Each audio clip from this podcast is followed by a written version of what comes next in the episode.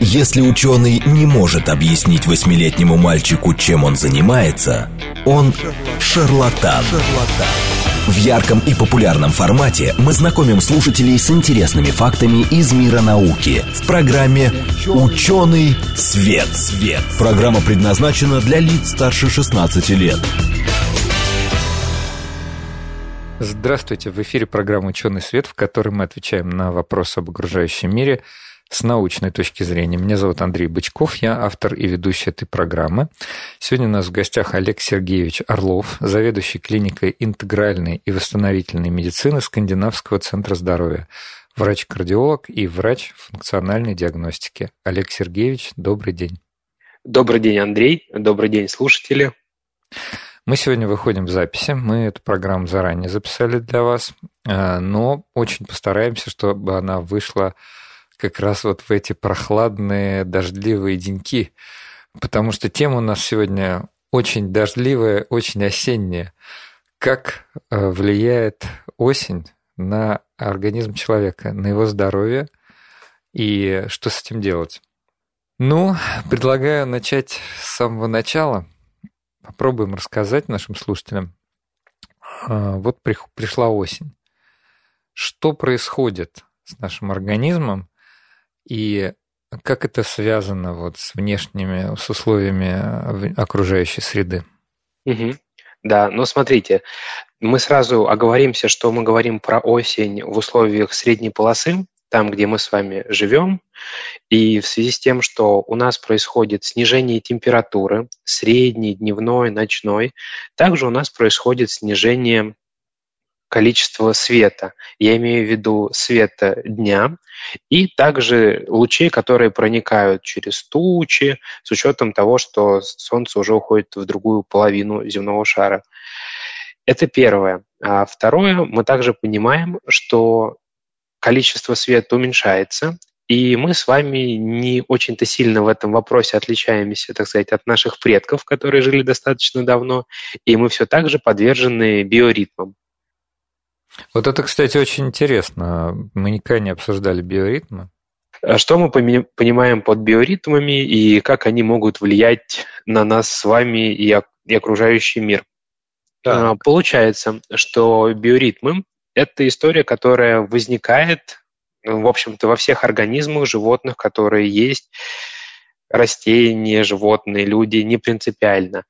А как она влияет на нас? А, соответственно, у нас с вами в структурах головного мозга, например, в эпифизе или в гипоталамусе, вырабатываются нейромедиаторы. Это такие специализированные вещества, а, которые заставляют продуцировать те или иные гормоны, которые, в свою очередь, заставляют нас делать те или иные действия. Сейчас поясню, что имею в виду. Например, мы все знаем так называемый серотонин, гормон счастья, как его большинство людей знает или слышало, он может образовываться из под воздействием солнечного света, соответственно, э, удовольствие мы получаем больше, радости, позитив, просыпаемся с утра, рабочий день длинный, мы готовы, так сказать, выполнять работу целиком. Или когда мы просыпаемся в дождливый, хмурый день, или зимой, наверное, все обращали внимание, что вот света не хватает, и мы какие-то апатичные, становится нам и белый свет не мил. Это как раз-таки связано с гормональным воздействием, которое мы сами себе продуцируем, и, соответственно, воздействие именно биоритмов. А можно я вас иногда, да, буду перебивать, просто чтобы то есть э, вы считаете достаточно смены погоды, допустим, вот сегодня условно солнечный день, а завтра будет целый день дождь, и вот э, этой, там, не знаю, недостаточной инсоляции – такой вот э, темноты, как вы правильно говорите, через облака мало проникает солнечного ультрафиолета, и этого, даже этого достаточно, вот однодневного такого воздействия, чтобы этих нейромедиаторов стало меньше, и это повлияло на наше настроение. Но смотрите, вот есть данные у калифорнийских ученых, которые провели исследование, по результатам которого выявили, что некоторые заболевания нервной системы, они начали лечить светом, светотерапия. И угу. после воздействия определенных лучей света, определенной длины, кратности, продолжительности, они получили вот прям удовлетворительные результаты, что эта светотерапия оказывает положительный эффект у пациентов с определенными заболеваниями.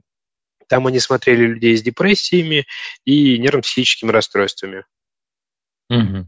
Что, в общем-то, показывает нам ну, в условиях эксперимента, что технически, да, увеличение света заставляет в организме человека вырабатывать те или иные нейромедиаторы, приводящие к увеличению иных гормонов, и увеличивают как-то, ну, улучшает состояние человека. Да? Хорошо. А, ну вот вы упомянули серотонин, и я думаю, наши продвинутые слушатели знают, что не только его называют там гормоном счастья, а с этим словом связано использование, наверное, самого популярного класса антидепрессантов, который сейчас используется, селективные ингибиторы обратного захвата этого самого серотонина, да.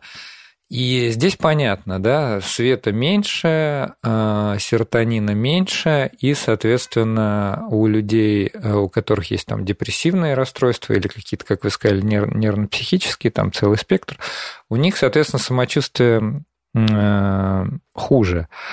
А если мы имеем дело с э, людьми, которые считают себя психически здоровыми, а вот как на них это все да, смотрите, с ними тоже достаточно все просто. Я бы с самого начала хотел тогда предостеречь. Мы также знаем, что и серотонин может вырабатываться и под воздействием других, например, веществ, тех же самых сладостей, шоколада. А проблема с учетом того, что я врач-кардиолог, моих пациентов заключается в том, что они под Вы воздействием... не советуете Конечно, получать я... серотонин из шоколада. Абсолютно точно. Мы про это же и говорим. То есть мы с вами находимся все в одинаковых условиях. Кто-то более чувствителен к изменению биоритма, кто-то менее чувствителен, но условия у всех одинаковые. Количество света уменьшается, световой день сокращается, температура снижается. Если мы говорим, что некоторые люди начинают м- заедать тот же самый стресс, то я бы хотел предостеречь наших слушателей как раз-таки, чтобы они не занимались перееданием шоколада или сладкого, что может в итоге привести к увеличению риска сердечно-сосудистых заболеваний. Слушайте, Олег Сергеевич, а подскажите, вот э, а из каких других источников? Понятно, что если уж мы живем в средней полосе, то произошло, и каждый год происходит вот это нечто неминуемое, то есть э, световой день уменьшается, температура понижается, потом вообще приходит зима, которую очень многие у нас не любят, э, потому что действительно там вставать в 7-8 утра, в 6 утра, когда за окном темно, очень неприятно. Вот. А какие другие источники получения этих самых нейромедиаторов? А, может быть, вот что могло бы заместить э, вот этот дефицит, возникающий в связи с э, уменьшением светового дня? Да, ну смотрите, я думаю, что мы с вами пробежимся по тезисам. Если мы не говорим про препараты, которые назначаются только по рекомендации врача, да, сами ничего не нужно покупать в аптеке, Конечно. Это абсолютно точно. А, что мы можем делать? А, световой день неизбежно сначала будет уменьшаться, потом увеличиваться. Нам с вами нужно вот это вот время как-то пережить, переждать. Регулярные физические нагрузки угу. способны. То есть э, я буду уточнять, да, я буду уточнять, чтобы потому что, ну, я думаю, 9 из 10 наших слушателей, а то и 99 из 100 скажут, ну, понятно, там, регулярно физические нагрузки. А я, я вас попрошу, во-первых, вы врач, вот как будто бы мы ну, э, радио не заменяет лечение, да, но про такие вещи общие, я думаю, мы можем говорить вполне. То есть э, чуть поподробнее мне бы хотелось, например, вот что это? Это зарядка или, например, занятие спортом, или, не знаю, полумарафон пробежать. Вот что здесь подразумевается? Если мы, тут тоже сразу нужно оговориться, что мы с вами тогда будем говорить об условно здоровых людях, у которых не выявлены патологии опорного аппарата, сердечно-сосудистой системы, чтобы потом нам не сказали, что вот вы там насоветовали на радио, а нам это совершенно не подходит. Да-да, да, все так. Соответственно, мы говорим с вами об условно здоровых людях, что им нужно делать, что мы подразумеваем под э, регулярной физической нагрузкой и в каком объеме она должна быть. Если мы с вами говорим про тренирующую нагрузку, то мы с вами можем использовать формулу, сейчас я вам скажу, возраст, минус, не, 220 минус возраст у человека, mm-hmm. и получаем какую-то частоту. Условно, если человеку 30 лет, то мы получаем 190. 190. Да, это у нас с вами максимальная частота, и из этой максимальной частоты 70-80% мы считаем тренирующей частотой сердечных сокращений. И исходя из этого, человек, достигая вот этой вот частоты, не нужно достигать максимальных частоты сердечных сокращений, субмаксимальную 70-80% от максимальной мы считаем тренировочной. Поэтому mm-hmm. бежать полумарафон, марафон нетренированному человеку не нужно.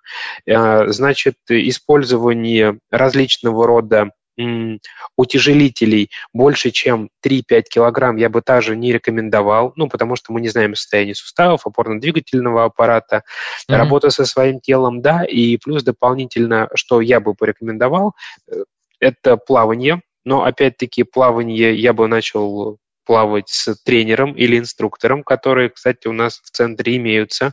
Почему? Чтобы воздействие любое, которое мы оказываем на организм, оно его не повредило, а укрепило. Наша с вами задача не условно не разрушить колени, не повредить спину, не вызвать защемление шейного отдела позвоночника, грудного, а добиться того, чтобы человек правильно выполнял эти упражнения с тренирующей частотой, чтобы в итоге у него выработались количество гормонов, необходимое. Mm-hmm. И он абсолютно плавно, спокойно пережил вот это вот воздействие неблагоприятных физических сил, на которые мы, к сожалению, никак повлиять не можем. Понятно, хорошо. Тогда давайте вот список составлять. Значит, э, подойдет э, перво-наперво, надо наблюдать за своим пульсом. Э, предельный пульс 220 минус возраст, но не надо дотренировываться до максимального, надо 70-80% 70 держать. Это будет тренировочный пульс. Не сильно заниматься утяжелениями, то есть там эти все штанги 110 килограмм, это, мягко говоря, не всем подходит. Плавание тоже хорошо. Да, и эллипсоид. Э, бережет коленки, работает практически все мышцы. А вот, кстати, велосипед, велотренажер. Да, вполне себе. То есть э, то, что называется кардионагрузки. Вот, кстати, есть, раз у нас сегодня в гостях э, кардиолог, вот про кардио, значит, я слышал такое мнение, что надо для здоровья сердца два раза в неделю так конкретно вспотеть. Не в бане, а вот от физической нагрузки. Это хорошая рекомендация или... Э, смотрите, не, э, рассказываю. Это, значит, будет, ну, больше, наверное, мое частное мнение. Mm-hmm. А, что касается вспотеть. У нас с вами, как мы знаем, есть два абсолютно противоположных процесса. Анаболизм и катаболизм. Это то, когда мы накапливаем с вами калории и их не расходуем, и тогда, когда мы их расходуем больше, чем можем накопить. Соответственно, два противоборствующих вот этих вот лагеря. Наша с вами задача добиться того, а, чтобы организм находился в постоянном тонусе, и мы его подпитывали едой, условно не заедая стресс, тревогу или лень, а как раз-таки он получал те полезные вещества, которые ему необходимы. Поэтому пропотеть два раза в неделю, ну, не знаю, я бы потел бы и чаще. Тут дело такое. Вопрос-то в чем? В том, что технически вы можете вспотеть, помимо того, что кардио, частота сердечных сокращений, помимо жима, который там меряется 100, 200, 300, кто-то жмет килограмм, мы также еще с вами используем такую штуку, термин, как выносливость. Угу. Очевидно, что даже если вас поставить на беговую дорожку и вы будете крутить педальки или бежать три минуты, ничего не произойдет. Если эта история будет длиться 5 минут, частота сердечных увеличится. В кардиологии мы используем такую штуку, как treadmill тест при помощи велоэргометра. Через каждые три mm-hmm. минуты дается дополнительная физическая нагрузка. И так или иначе, в течение 10-15 минут мы разгоняем человека, его частоту сердечных сокращений до максимальных. Но это он находится под нашим присмотром, и мы понимаем, что мы будем делать, если что-то пойдет не так. Угу. Поэтому помимо частоты, длительность, интервальность Вот я да. думаю, что такой ответ будет более полным. А, ну хорошо, единственное, может быть, все-таки э, вот уточните по поводу интервальности, длительности, может быть, вот расшифруете, ну, там, в качестве именно рекомендации. То есть вот как, как правильно? А, если мы говорим относительно работы сердечно-сосудистой системы, в первую да. очередь и работы сердца, то длительность тренировки, ну, как все знают, э, переедать перед тренировкой не стоит, лучше это делать на голодный желудок. Что касается времени, это кому как комфортно, утро, в обед или вечер.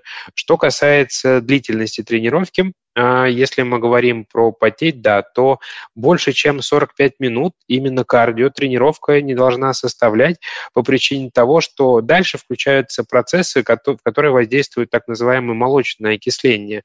Как мы знаем с вами, есть окисление, которое кислородное, и тогда, когда у нас мышцы начинают забиваться, собственно, они болят-то почему? Потому что в них накапливается молочная кислота. И в то время, когда она накапливается, тренировка становится более изнашивающей связки, мышцы, суставы, нежели чем оказывать положительный эффект. Вот там это с вами в первую очередь за положительный эффект. Хорошо. А, вы упомянули анаболические, катаболические процессы и вообще питание. А, вот, кстати, мне кажется, тоже здесь можно поговорить. А, мы уже выяснили, что регулярные там, физические нагрузки – это полезно, это хорошо, как раз помогает нашим нейромедиаторам. Вот. А что по питанию? Вот вы, вы, вы нам сказали, чего не надо есть.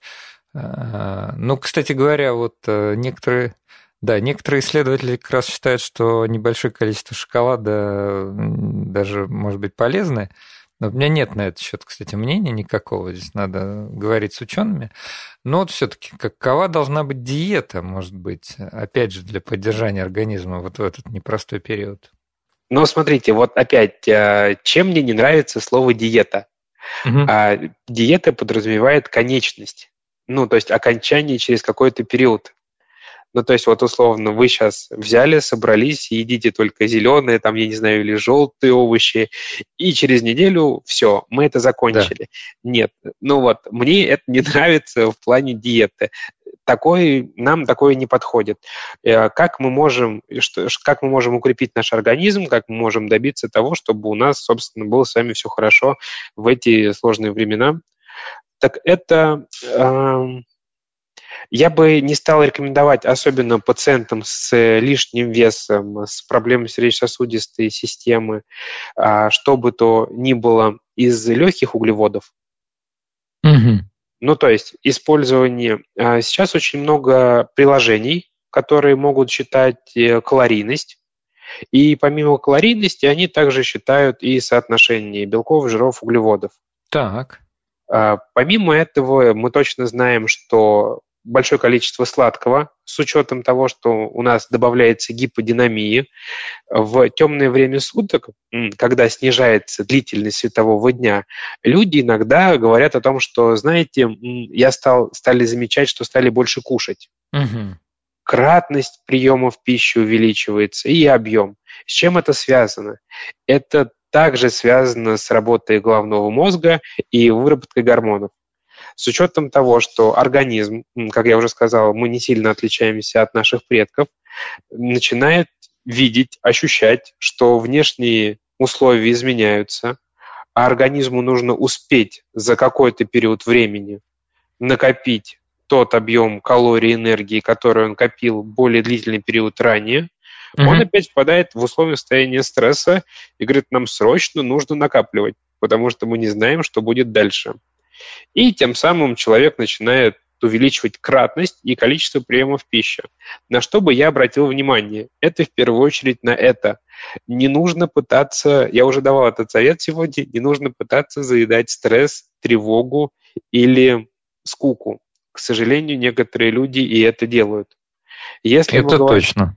Да. Э, и при этом, при всем, мы, как правило, в таком случае используем высококалорийные продукты, э, чипсы, начесы, все что угодно. Опять-таки, потому что даже жирные продукты, те же самые крылышки, а, вызывают выработку гормонов дополнительные, и мы испытываем помимо вздутия живота, ощущения тяжести, еще и чувство глубокого удовлетворения когда, так сказать, закончили прием пищи. Так вот, я бы со всей внимательностью, так сказать, и осторожностью отнесся именно бы к этому.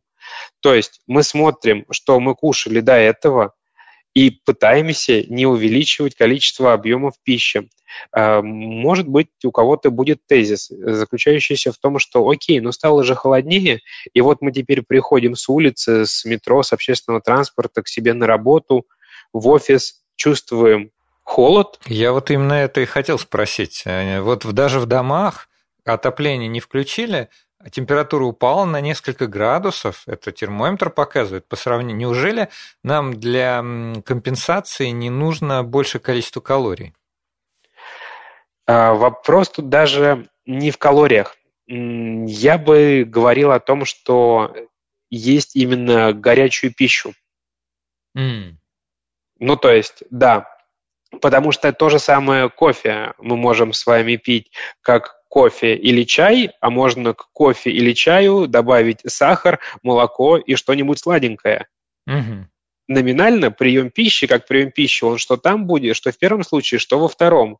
Но только в первом случае мы и повысим общую нашу температуру и нивелируем, так сказать, вот эти негативные воздействия. С другой стороны, мы увеличим количество килокалорий, и не, не полезных веществ для любого организма, что приведет к тому, что сначала к гипергликемии, резкому повышению глюкозы в крови, и человек будет чувствовать прилив сил, уверенность, радость, чувство работоспособности. И в тот момент времени, когда у нас с вами наш внутренний инсулин эту глюкозку расщепит, мы почувствуем сонливость, тяжесть, что, в общем-то, наблюдается по все, всесезонно люди обращают внимание, что иногда, когда они покушают, через некоторое время они хотят полежать, отдохнуть, появляется сонливость.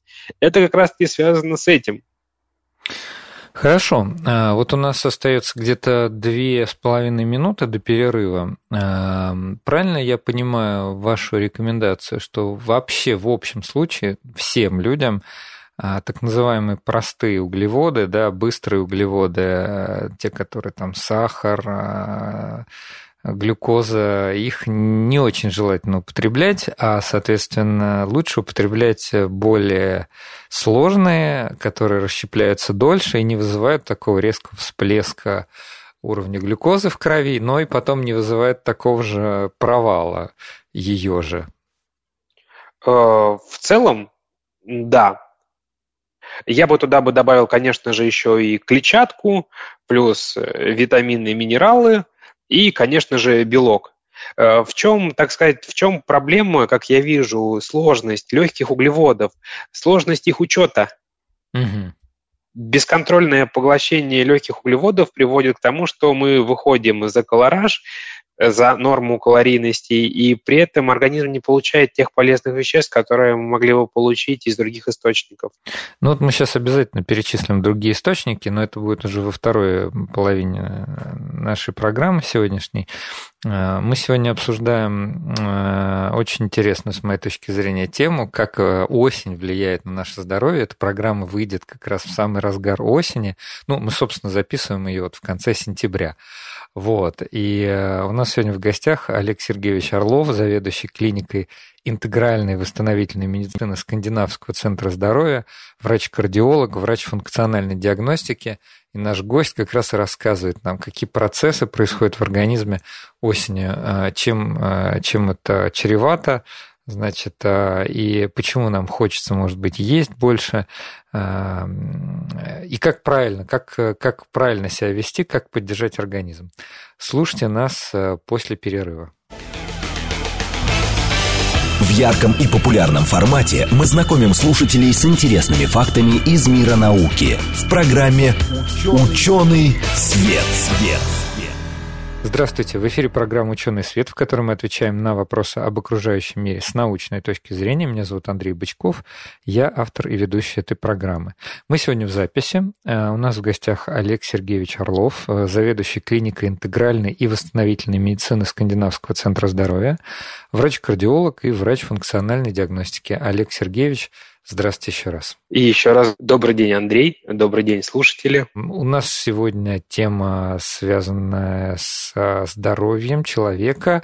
А, и что происходит с этим самым здоровьем под действием уменьшения светового дня, похолоданием и, в общем, всеми, всеми другими вещами, которые всем хорошо известны, все, что начинается в сентябре, продолжается в октябре, ноябре и так далее. То есть, как влияет осень на наше здоровье. А что касается приема пищи, светового дня и как с этим быть в условиях осени. Но смотрите, мы точно понимаем, э, с медицинской точки зрения или нет, что в средней полосе 9 месяцев в году у нас с вами есть проблемы с инсоляцией, да. с недостаточным количеством солнечных лучей. И опять-таки, даже если у нас с вами есть вот эти вот три месяца, когда его достаточно, я имею в виду солнце, не все же бросают работу и идут срочно на пляж. А там опять ожоги, вот это вот все. Да, старение кожи. Точно, угу. точно. И риск развития онкологических заболеваний кожи также имеется. Соответственно, что мы можем делать? А, медицинская рекомендация заключается в том, что нужно отслеживать уровень витамина D и в случае его снижения его употреблять, угу. добавлять с приемами пищи. Это достаточно простая рекомендация, которой могут следовать все, если у них нет индивидуальных противопоказаний, опять-таки, но чтобы понимать то, как долго должен длиться курс лечения и сколько нужно принимать, я имею в виду витамина D, было бы неплохо иметь референсные значения, ну то есть исходную цифру. И вот исходя из этого мы понимаем, что, какое у нас было и что у нас после курса проводимого лечения стало. Чтобы не получилось, с одной стороны, что условно человек честно пьет каждый день витамин D, но конкретно ему вот этой вот дозировочки мало, и поэтому получается, что это в сухом остатке для него будет бесполезно, а он будет думать, что препарат не работает, хотя это не так. С другой стороны, чтобы не навредить организму, мы также смотрим, и отслеживаем. Если уровень витамина D у нас с вами нормальный, ну, то дополнительно как-то нагружать его мы не будем. Ну, то есть, да, опять э, стандартные рекомендации. Я бы не хотел, чтобы мои пациенты лечились самостоятельно, э, если у них нет медицинского образования, ровным счетом для того, чтобы они сами себе не навредили. То есть надо все-таки под контролем врача смотреть э, тот же самый уровень витамина D, и при необходимости его назначать. А, э, вот, кстати, принимать, да, какие-то другие поливитамины или просто отдельные витамины группы В целесообразно или нет? На этот счет э, есть э, большие споры. Да, согласен. Дискуссии и ведутся и в мировом сообществе. Последнюю статью, которую я прочитал по этому поводу, э, и зарубежное, звучало, что омега-3 никак не влияет на риск сердечных, дополнительное применение омега-3 никак не влияет на риск развития сердечно-сосудистых заболеваний. До этого же мы встречались в ряде публикаций, где было описано, что применение дополнительного омега-3, в общем-то, mm-hmm. в составе той самой пресловутой среднеземноморской диеты, да, которые так все стремятся, в угу. общем-то оказывает положительный эффект на организм. А, безусловно, если мы говорим относительно поливитаминов, как мы знаем, с вами есть э, витамины жирорастворимые и не жирорастворимые. Uh-huh. К нежирорастворимым витаминам относится, например, витамин С. Uh-huh. И был несколько лет назад, когда витамин С, ну вот прям интегрировали везде, куда угодно. Да, был. Были такие. Да, времена. И еще туда же запихивали А и витамины группы В. Мы точно знаем, что витамин может усвоиться только в определенных условиях.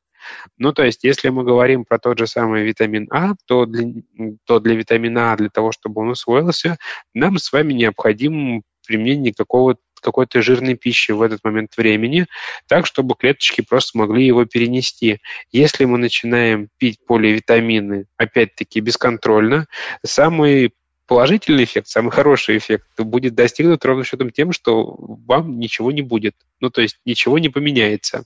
Так. Вот. А плохой, на мой взгляд, эффект заключается в том, что мы добьемся того, что перестанем вообще отслеживать, оценивать количество усвоенных вашим организмом витамин, что mm-hmm. может привести к дисбалансу. Ну, то есть понятно. Поэтому действительно я с вами тут тоже соглашусь, что споры относительно этого вопроса идут. У нас достаточно много времени, в течение длительного времени в прошлом была проблема с цингой, тогда, mm-hmm. когда не хватает определенной группы витаминов. Да, но сейчас мы с вами живем в другом веке, так сказать, и проблема цинги сейчас, по крайней мере, перед нами не стоит. Поэтому с э, осторожностью. Применение БАДов также, в общем-то, я бы относил это с осторожностью. Если вы принимаете БАДы, то опять вы должны понимать, зачем вы это делаете. И количество БАДов должно быть не больше трех за раз, просто потому что, ну, кто-то говорит, что они там горстями пьют эти БАДы, того mm-hmm. и цинка, и селена, и всего чего угодно. Вот. Не должно быть больше трех ровным счетом, потому что они перестают усваиваться, взаимодействуют друг с другом и не работают. Понятно. Хорошо. А, ну, да, насчет БАДов тут вообще целая отдельная история, про это можно говорить. А, вот. Ну, это, это тоже, кстати, довольно сложный момент, а, и дискуссии ведутся, но общая рекомендация. Насколько я понимаю, из а, условно витаминов, которым, к употреблению которых ну, практически без назначения врача а, значит, относится нормально сейчас э, в мировой науке медицинской. Наверное, только витамин D. Говорят, что вот его можно употреблять. Э, но опять же, мы с вами только что оговаривались, надо приглядывать за его уровнем в организме. А по, по поводу всех остальных витаминов вообще как бы рекомендация, что без, без лишней надобности если у вас нет какого-то дефицита, если вы не плывете на судне, где у вас нет доступа к, не знаю, на подводной лодке, где у вас нет доступа к свежим фруктам. Фрукте, свежим овощам. Да, да, да. Вот, то тут э, поливитамины или там витамин С отдельно не стоит добавлять. Да, да, смотрите, да. Э, что еще по поводу осени и простудные заболевания. Все-таки, да, как они появляются, правда ли, что осенью их становится больше и каковы причины. Вот все-таки хотелось бы мне отметить. Давайте. Мы точно знаем, что помимо серотонина и мелатонина, которые мы, в общем-то, уже с вами обсудили, у нас с вами вырабатывается кортизол. И вот этот вот кортизол осенью, выработка его становится меньше, что приводит к тому, что наш иммунитет с вами становится более подверженный. То есть, с одной стороны, мы видим снижение температуры, уменьшение солнечного света, а, увеличение влажности окружающей среды. И с другой стороны, мы также видим, что и в наши с вами внутренние ресурсы, наши с вами внутренние органы, они, в общем-то, также готовятся к изменению окружающей среды, реагируют на нее таким образом, что в сухом остатке приводит к тому, что иммунитет у нас снижается. А почему кортизола-то меньше? Простите, что перебиваю. А, как раз-таки это связано с, уменьшением, с уменьшением светового дня. Mm-hmm. Да, вот тоже коллеги зарубежные выдвинули такой тезис и, в общем-то, получили данные. Вот, дум... И для себя я буквально недавно этот тезис увидел, открыл, думаю, надо будет с ним поделиться. Достаточно интересно. То есть получается, что с одной стороны мы точно знаем, что у нас есть сезонные вспышки тех самых ОРВИ, заболеваний инфекционных, вроде как они к нам приходят, но было непонятно почему. Ну, то есть, с чем это связано, вот эта вот сезонность. С уменьшением температуры не так сильно, вроде температура снижается, а ОРВИ уже появляются. Вот, пожалуйста потому что наш собственный организм происходит снижение иммунитета. А да, вот не это сейчас тоже без каких-то научных статей, а исходя из самой обычной житейской логики. А можно ли сказать, что вот мы же с вами обсуждаем среднюю полосу, что это вообще в принципе, ну, в каком-то смысле разновидность нормы, что вот весна и осень являются такими переходными периодами.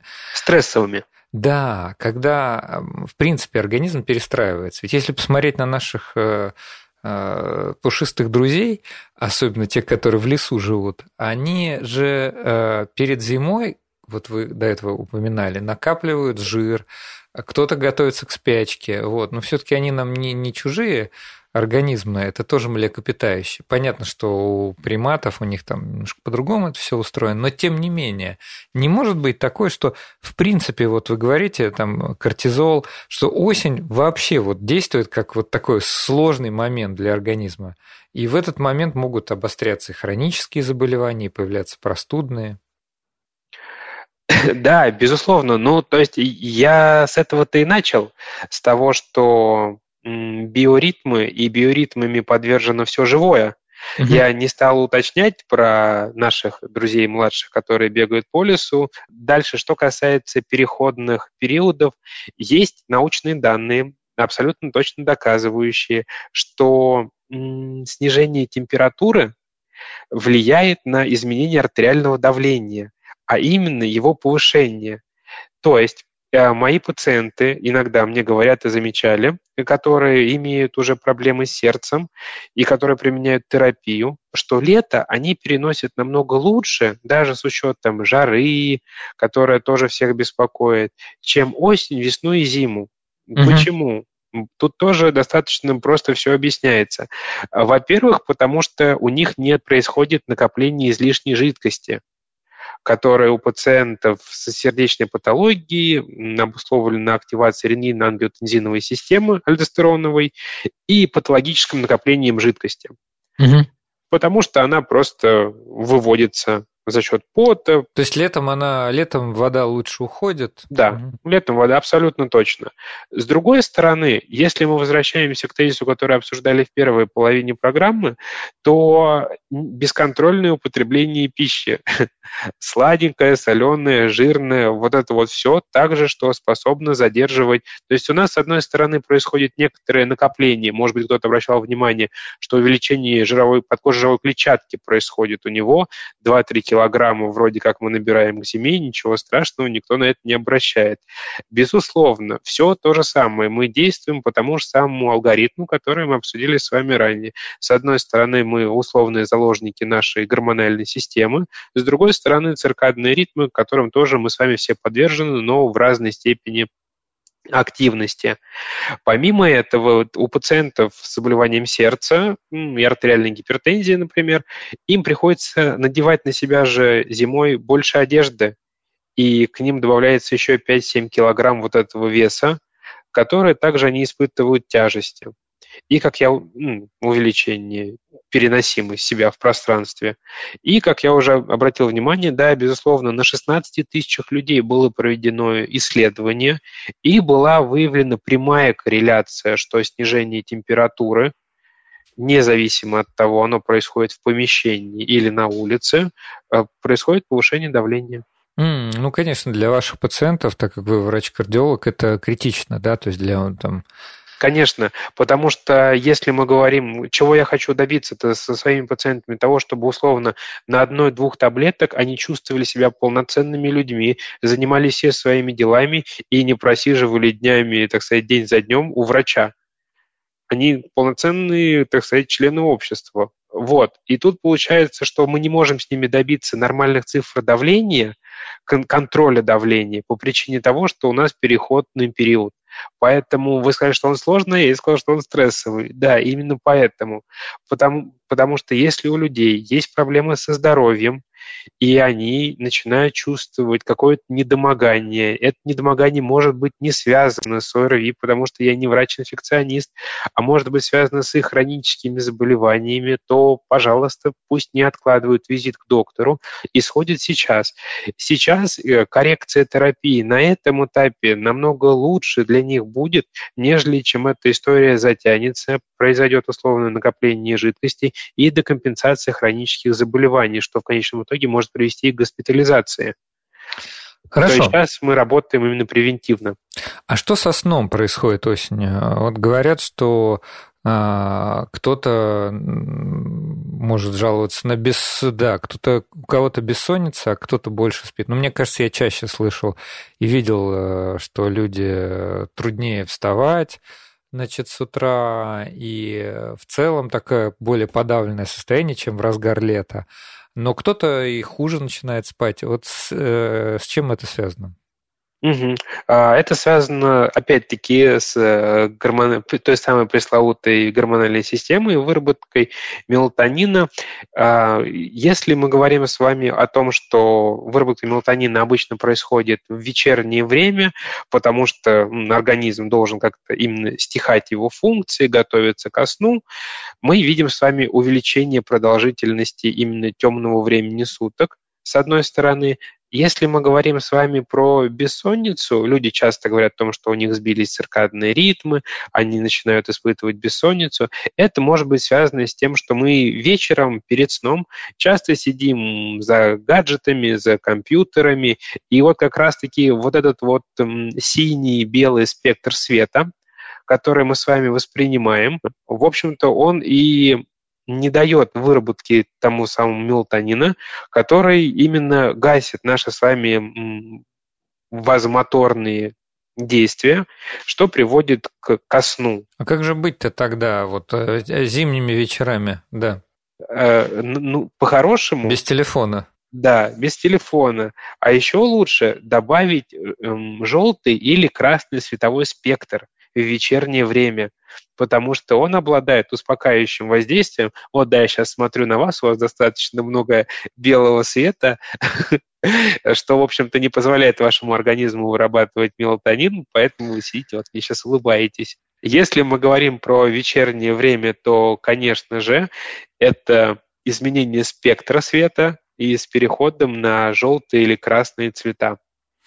А, ну вот э, я, конечно, понимаю, что это вопрос скорее не к вам, но все-таки чем может быть заменить? Э, ну потому что вот, э, ну естественным образом сейчас люди вечером сидят либо перед компьютером, либо перед телевизором, либо за телефоном, ну, потому что понятно, что это источник и, и развлечений, и новостей, и всего-всего-всего, и общения. Вот. А может быть, какие-то более здоровые подходы? Ну, я знаю, что врачи рекомендуют там за час, за два до сна вообще от всего этого отказаться и чем-нибудь другим позаниматься. Вот что, что бы врач э, посоветовал делать за два часа до сна, чтобы сон как раз был нормальный, стабильный? Буду тогда действовать из тех рекомендаций, которые бы я порекомендовал сам себе. Да. А, давайте тогда с этого и начнем. А, если мы говорим про за два часа до сна, точно это никаких э, физических нагрузок, упражнений. Угу. Точно нет, потому что это опять увеличение частоты сердечных сокращений, выработка гормонов, увеличение активности коры надпочечников, нам это с вами не подходит. Если мы говорим про то, что мы хотим и плюс переедание. Никакого переедания. Последний прием пищи за 4 часа до сна. Угу. Небольшой, легенький, ничего там жирного, сладкого кофе на ночь, не потому что это кофе, а потому что это сладенькое. Нам не нужно с вами нагружать лишний раз поджелудочную железу и надпочечники. Я сейчас, как вы обратили внимание, называю те структуры нашего организма, которые так или иначе вырабатывают гормоны. Вот. А, значит, э, за два часа, ну, за час, наверное, за час до сна, а, я бы занялся бы чтением. Угу. Как раз-таки в том цветовом спектре, желтый, успокаивающий, нежели чем излучение монитора или гаджета. То есть включить ночное освещение, какой-нибудь торшер с желтой лампой, может быть, свечи зажечь и почитать обычную бумажную книгу, от которой не а, идет вот этот голубой свет. Да, голубое свечение точно. Также мы говорим о том, что есть же и электронные книги, которые не излучают. Да, вот этот вот e-ink. Голубой. Вот-вот. Да. Э, да, какие-то электронные книги тоже имеются. Э, запросто можно. Почему? Потому что мы с вами готовимся ко сну, мы хотим, чтобы наш с вами сон был полноценным, чтобы он был глубоким, чтобы мы с утра встали и были готовы, так сказать, к новому дню, который будет у нас взамен сегодняшнего вечера. Поэтому мы точно знаем, что голубой свет э, угнетает выработку меланин, мелатонина, Мелатонин, который, да. да, в свою очередь отвечает за сон. И люди, вот те же самые геймеры, которые сидят по ночам играют, они-то ночью не хотят спать. Почему? Потому что они постоянно смотрят в этот монитор. Ну и плюс дополнительный чай, кофе, что они там, так сказать, себя дополнительно стимулируют. Зато оставшийся световой день им приходится отсыпаться, потому что компенсаторные возможности организма не безграничны.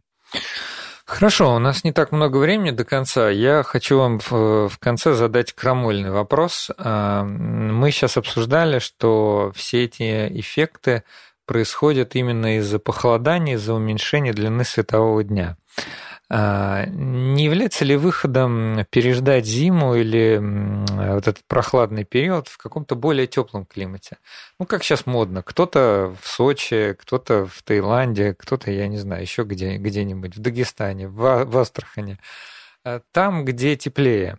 А, и особенно это касается людей, которые живут не совсем в средней полосе. У нас же есть очень много людей, кто живет в Мурманске, в Архангельске, не знаю, там в Норильске. И э, что-то я не слышал от них, то, что они прям супер довольны полярной ночью.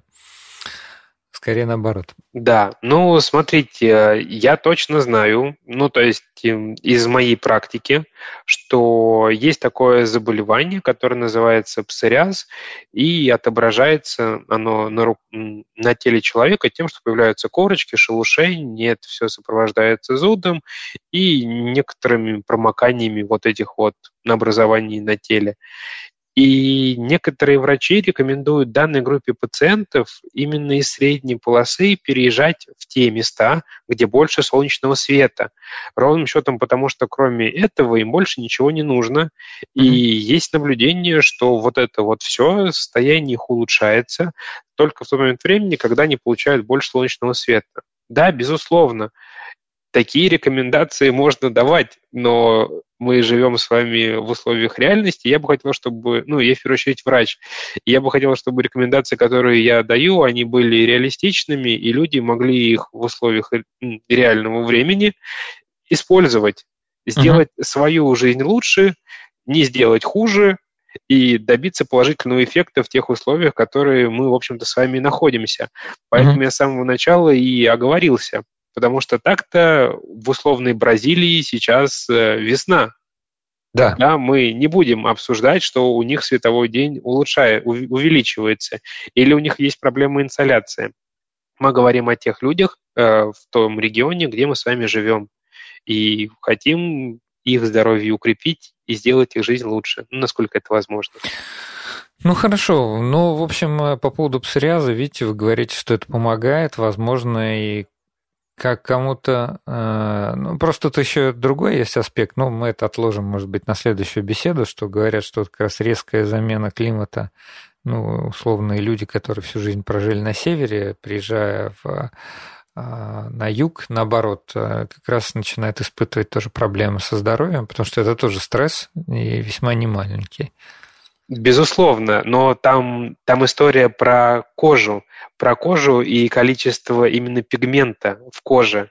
Mm-hmm. Человек, который длительное время жил на севере и родился на севере, и, может быть, его родители были на севере mm-hmm. рождены, генетически они могут быть детерминированными количеством фермента в их коже меньше, чем у людей, которые живут в южной части. И, безусловно, так оно и есть. Но здесь мы говорим про... Вы задали вопрос, что делать. Я сказал, что вот есть определенные патологические состояния, при которых есть такие рекомендации. Да, безусловно, увеличение солнечного света дня помогает излечить недуг. Хорошо. Э, надеюсь, что наша сегодняшняя программа показалась нашим слушателям полезной, что они эти рекомендации будут использовать. Я хочу поблагодарить нашего гостя, Олег Сергеевич, спасибо. У нас в гостях был а, Орлов Олег Сергеевич, заведующий клиникой интегральной и восстановительной медицины Скандинавского центра здоровья, врач-кардиолог, врач функциональной диагностики. Спасибо большое. Спасибо, Андрей.